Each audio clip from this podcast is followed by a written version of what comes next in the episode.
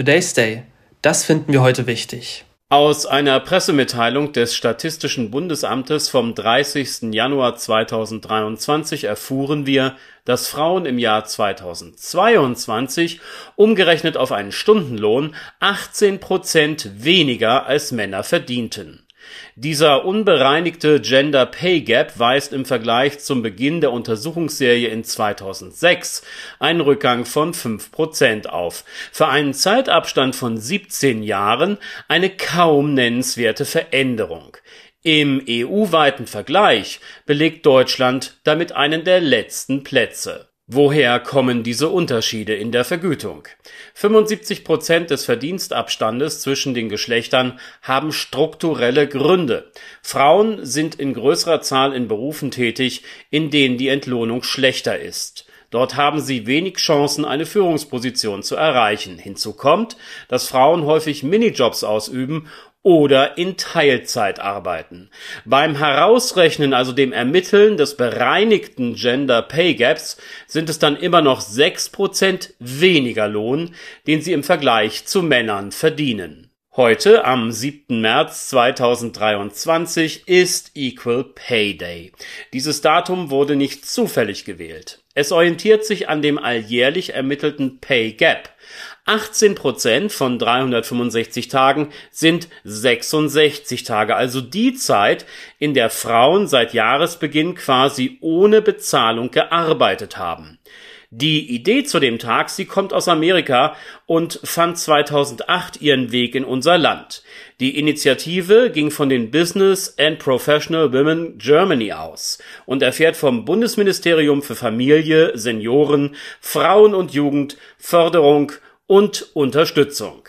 Das diesjährige Motto lautet Die Kunst der gleichen Bezahlung. Das Thema Lohngerechtigkeit im Kulturbusiness steht im Fokus. Das in diesem Jahr ausgewählte Beschäftigungsfeld bietet sich besonders deshalb an, weil der Gender Pay Gap hier 2021 30 Prozent betrug, was die Ungleichheit in der Entlohnung überdeutlich erscheinen lässt. Richtigerweise wird auf Auswirkungen tradierter Rollenvorstellungen, die bei der Besetzung von Führungspositionen in der Kulturwirtschaft relevant sind, hingewiesen. Auch im Prozess der Auswahl von Schauspielern eines Dirigenten oder Regieführenden und deren Bezahlung werden Disparitäten deutlich. Der Bereich der Vereinbarkeit von Familie und Beruf für im Kultursektor Tätige lässt den Initiatoren folgend noch viel Raum zur Optimierung. Was kann getan werden? Tagesschau.de meldet, dass der Minister für Arbeit und Soziales Hubertus Heil die Bedeutung eines höheren Mindestlohnes betont. Bei einer Anhebung desselben wären es vor allem die Frauen, welche davon deutlich profitieren würden, da ein Großteil von ihnen im Niedriglohnsektor tätig ist. Und was hat die Politik sonst in dieser Angelegenheit unternommen? Auskunft erhalten wir auf den Seiten des Bundesministeriums für Familie, Senioren, Frauen und Jugend. Man habe mit einer ausgebauten Kinderbetreuung, dem Elterngeld, Elterngeld Plus und der Familienpflegezeit Maßnahmen ergriffen, die berufstätige Frauen unterstützen. Zudem wurde das Gesetz für die gleichberechtigte Teilhabe von Frauen und Männern in Führungspositionen in der Privatwirtschaft und im öffentlichen Dienst auf den Weg gebracht. Und dann ist da noch das Entgelttransparenzgesetz, das es seit Juli 2017 gibt. Es unterstützt die Frauen, indem es ermöglicht, dass Unterschiede in der Bezahlung besser sichtbar werden. Entsinnen wir uns an eine zentrale Begründung für die niedrige Entlohnung der Frauen aus vergangenen Zeiten. Ihr Verdienst, so hieß es damals, sei ja nur ein Zubrot zum Einkommen des Mannes.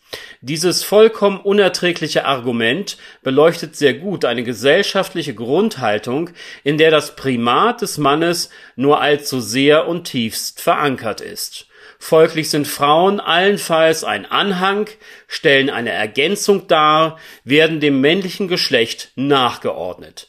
Viele Instrumente, Maßnahmen und rechtliche Bestimmungen müssen noch erdacht und umgesetzt werden, bis eine spürbare Veränderung eintreten wird. Mitunter sind auch Entscheidungen der Justiz hier hilfreich und wegweisend, so zum Beispiel ein Urteil des Bundesarbeitsgerichtes vom 16. Januar dieses Jahres. Geklagt hatte eine Arbeitnehmerin, deren Grundentgelt geringer war als das eines gleichbeschäftigten männlichen Kollegen. Der geringere Lohn der Frau lag laut Arbeitgeberin darin begründet, dass der Mitarbeiter ein besseres Geschick bei den Gehaltsverhandlungen gezeigt habe. Das BAG erkannte in der unterschiedlichen Bezahlung bei gleicher Tätigkeit einen Verstoß gegen das Verbot der Entgeltbenachteiligung wegen des Geschlechts der Klägerin, die nach diesem Urteil die von ihr beantragten Differenzzahlungen und eine Entschädigung zugesprochen bekam es wird noch eine ganze Weile dauern, bis die Gleichberechtigung von Mann und Frau in unserer Gesellschaft vollständig erreicht sein wird.